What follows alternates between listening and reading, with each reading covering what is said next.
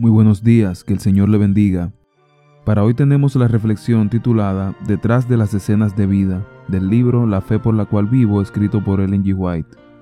Isaías 42:16 dice, Y guiaré los ciegos por caminos que no sabían, haréles pisar por las sendas que no habían conocido. Delante de ellos tornaré las tinieblas en luz y los rodeos en llanura. Estas cosas les haré y no los desampararé. En los anales de la historia humana, el crecimiento de las naciones, el levantamiento y la caída de los imperios parecen depender de la voluntad y proezas del hombre. Los sucesos parecen ser determinados en gran parte por su poder, ambición o capricho.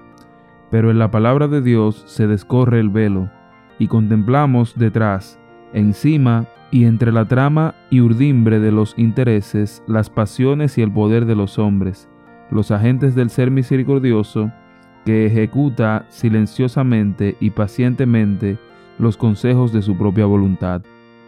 En medio de la lucha y el tumulto de las naciones, aquel que se sienta por encima de los querubines, dirige aún los asuntos terrenales.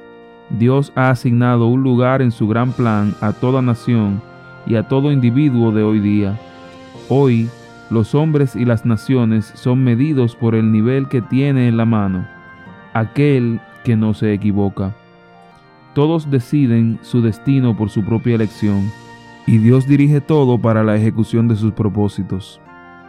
La historia que el gran yo soy ha trazado en su palabra, uniendo eslabón con eslabón en la cadena profética, de la eternidad pasada a la eternidad futura, nos dice dónde estamos hoy en el transcurso de los siglos y qué es lo que se puede esperar en lo futuro. Podemos estar seguros de que todo lo que vendrá aún se cumplirá en su orden.